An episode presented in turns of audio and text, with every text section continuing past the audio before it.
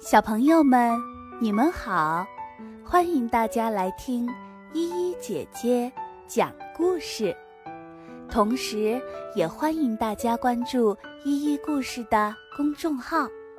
今天我要和大家分享的是一个叫太郎的小男孩发生在他身上的故事。有一个小男孩叫太郎。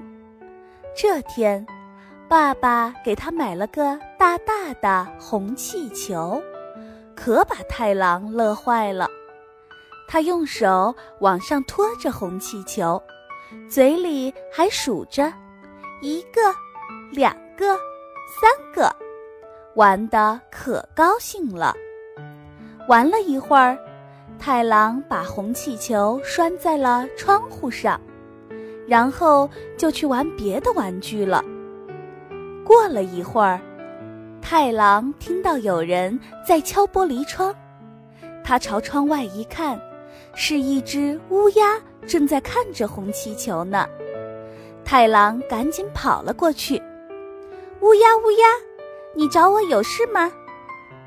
你的红气球真好看，我想用它给我的小宝宝做条被子。”一定特别暖和。那可不行，你把气球啄破了就不能玩了。再说，气球也不能做被子呀。嗯，那怎么办呢？冬天快到了，没有被子，我的小宝宝会冻死的。乌鸦说着，难过的哭了。乌鸦，你别难过，我把我的小手绢送给你。用它做被子可暖和了。说完，太郎把自己的手绢送给了乌鸦。谢谢你，太郎。乌鸦衔着手绢飞走了。这时候，太郎觉得肚子有点饿了，他就从柜子里把妈妈给他留的蛋糕拿出来。太郎正准备吃呢，突然听到。有人敲门。谁呀？太郎，是我呀，我是小花猪。太郎赶紧把门打开。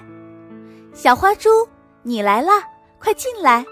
你找我有什么事吗？嗯嗯，太郎，你的红气球圆溜溜的，要是把它当点心，一定特别好吃。我真想尝一尝。那可不行。你把气球吃了就不能玩了，再说气球也不能吃啊，那可怎么办呢？我现在的肚子饿得咕噜噜直响。小花猪，你别着急，我送给你一块蛋糕吃吧。说着，太郎把自己手里的蛋糕送给了小花猪。谢谢你，太郎。小花猪拿着蛋糕，高高兴兴地走了。这时候，天慢慢的黑了。太郎来到窗口看气球，他看见一个像拇指那么大的小女孩在窗台上跑来跑去，一边跑还一边用手够红气球，玩的可高兴了。太郎觉得挺奇怪。小妹妹，你是谁呀？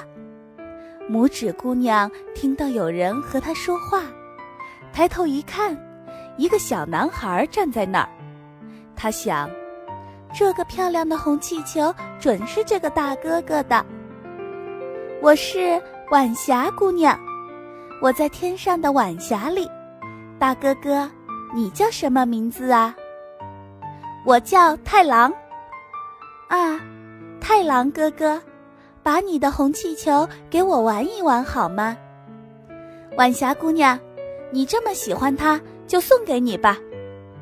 太郎把红气球从窗户上解下来，送给了晚霞姑娘。太郎哥哥，谢谢你，我该回家去了。晚霞姑娘说完，拿着红气球飞到天上去了。